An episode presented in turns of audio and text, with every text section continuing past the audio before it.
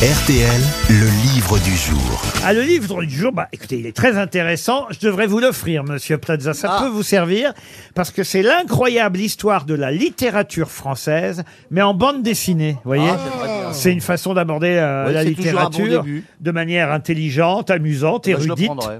C'est signé Catherine Maury et pour les dessins, Philippe Bercovici. On aura Madame Maury, Catherine, au téléphone dans un instant. Alors attention, il n'y a pas tous les écrivains, évidemment, euh, dans ce tome. D'ailleurs, c'est une nouvelle édition. On vient d'en rajouter euh, quelques-uns. Je crois qu'il y a quatre écrivains supplémentaires qui ont été ajoutés, parmi lesquels, d'ailleurs, euh, Louis-Ferdinand Céline, Marguerite euh, Duras. J'en oublie, mais on en parlera avec Madame Catherine Maury dans un instant au téléphone. Et ma question va porter sur le premier. Ça va aller vite, hein, ça, normalement. Ouais, ouais, oui. Le tout premier écrivain est quelqu'un à qui on doit cinq livres très célèbres. Je vais vous donner les trois derniers livres. À vous de me donner le nom des deux premiers ainsi que le nom de l'écrivain en question. C'est lui qui a écrit le tiers livre, le quart livre Rabelais. et le cinquième livre. Rabelais. Et quel- Gargantua. Pantagruel et Gargantua. Excellente réponse de Yann Moix.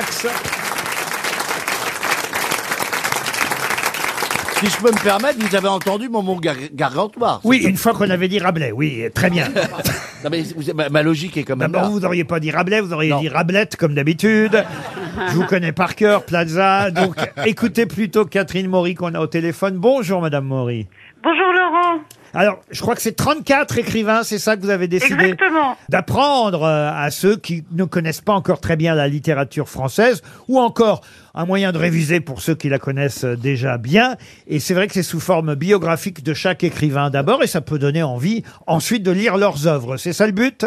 Exactement, vous avez tout compris. Pourquoi vous les aviez pas mis au départ, Duras, Céline Ouais, c'est- c'est- c'est- Bah, si vous voulez, on avait un problème de riche avec cette, euh, cette bande dessinée, Philippe Bercovici et moi-même, parce que la littérature française est ancienne, elle date du Moyen Âge, et en plus elle est foisonnante.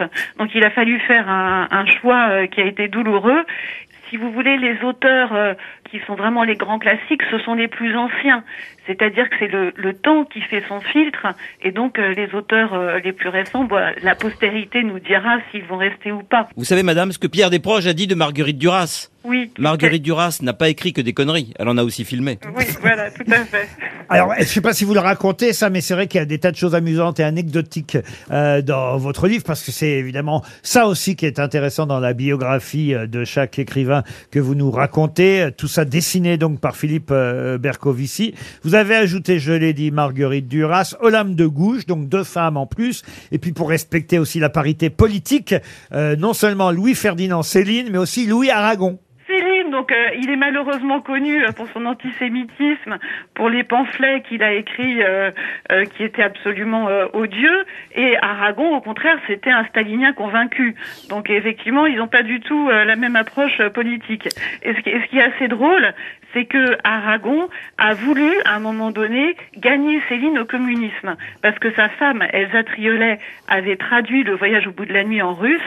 Et Aragon s'était dit, mais après tout, euh, cette œuvre qui parle des petits, des humbles, peut-être que leur auteur pourrait être gagné au communisme. Et il avait écrit à Céline, donc euh, c'est absolument pas effectivement les idées politiques de Céline. Et euh, Céline avait conclu en disant, Aragon, il est super con. Voilà. Ça rime. Alors, ce qui est amusant, évidemment, dans votre BD, et, euh, c'est un, effectivement, d'appréhender les différents écrivains à travers euh, les siècles. Euh, on va dire en gros du, du 16e jusqu'au 20e siècle, c'est ça? 34 en tout. Alors, j'ai pris Jean-Jacques Rousseau parce que c'est amusant, euh, Jean-Jacques Rousseau. On le voit évidemment dès le départ au berceau et, et on voit le bébé qui dit Ma naissance fut le premier de mes malheurs, évidemment, puisque ça a été l'objet d'une question ici au Grossettes il n'y a pas encore si si longtemps. En effet, sa mère est morte en couche, hein, c'est bien ça? Oui, Oh. Exactement. Sa mère meurt en couche et donc euh, il se retrouve avec son père, hein, qui est un protestant euh, genevois, et, euh, et avec son frère. Et alors Jean-Jacques Rousseau, ça aussi c'est amusant, on le voit un peu plus loin, prendre la fessée à deux reprises. Alors Oui. une, une fessée administrée par la sœur du pasteur. Oui, Alors là, il y prend plaisir, il lui demande est-ce que vous pouvez continuer? Oui exactement.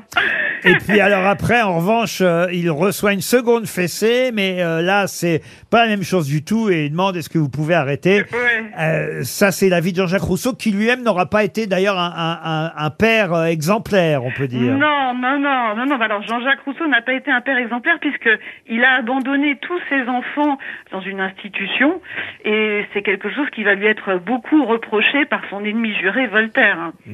Parce que, si vous voulez, Rousseau écrit quand même un traité sur l'éducation qui s'appelle Émile. Et par ailleurs, donc, il abandonne ses enfants. Donc, autant vous dire que, que pour son ennemi juré Voltaire, c'est du petit lait. C'est intéressant. Je vais l'offrir à Monsieur Plaza. Plaza, bien sûr. Il saura tout sur Rabelais, euh, Voltaire, Rousseau, Diderot, euh, Stendhal, Balzac, Victor Hugo. Je vais pas citer les 34, hein, évidemment.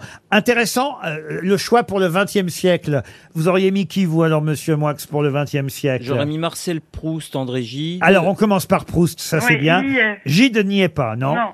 J'aurais mis André Malraux. Alors non, Malraux n'y est pas non plus. J'aurais mis Paul Morand. Non plus. J'aurais mis Louis-Ferdinand Céline. Alors Céline, il vient de rentrer, effectivement. J'aurais mis Romain Gary. Alors non plus. Yann Moix Non.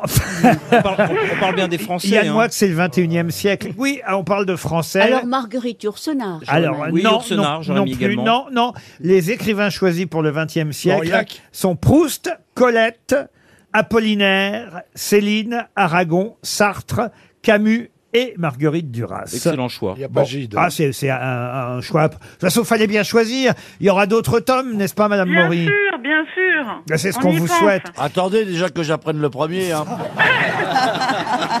vous avez 10 ans là devant vous. hein. Alors, j'ai un petit problème pour vous, monsieur euh, Plaza. C'est que certes, c'est une bande dessinée, mais c'est déjà colorié.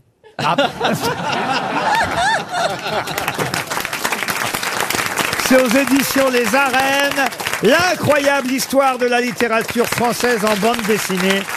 C'était le livre du jour.